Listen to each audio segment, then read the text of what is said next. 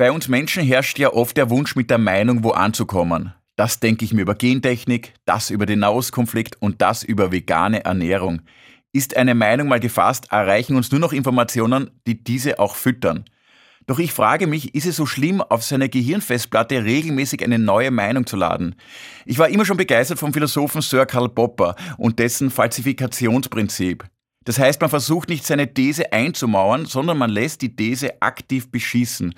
Und anstatt dann über diese Einschusslöcher zu jammern, formt man aus dem verbogenen Blech etwas Neues. Deswegen ermüden mich persönlich oft Fernsehdiskussionen, vor allem mit Parteiideologen. Jeder Diskussionsteilnehmer öffnet dort seinen Mund, lässt seine Meinung raus, die Meinungen vermengen sich in der Mitte vom Tisch, am Ende der Diskussion atmet jeder wieder ein und holt seine alte Meinung retour. Also ich glaube, weniger Erkenntnisgewinn ist gar nicht möglich. Es gibt auch gerade in Bezug auf Politik eine gewisse Sehnsucht nach Schubladen. Der ist korrupt, der ist verlogen, der ist rechtsextrem und der ist linksextrem. Aber nur weil jemand genderneutrale Toiletten ablehnt, ist er meiner Meinung nach kein Nazi.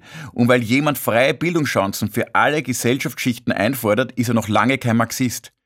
Ich frage mich immer öfters, kann man einen Menschen überzeugen, wenn man ihn vorher abwertet? Der großartige Kollege Gunkel sagt im aktuellen Programm, wenn man jemanden an Bord holen will, ist es nicht schlau, wenn man dabei über die Reling brunst. Ich liebe Sprachbilder, das ist vielleicht aus einem ästhetischen Gesichtspunkt nicht das Schönste, aber es ist so wahr, dass es schon weh tut.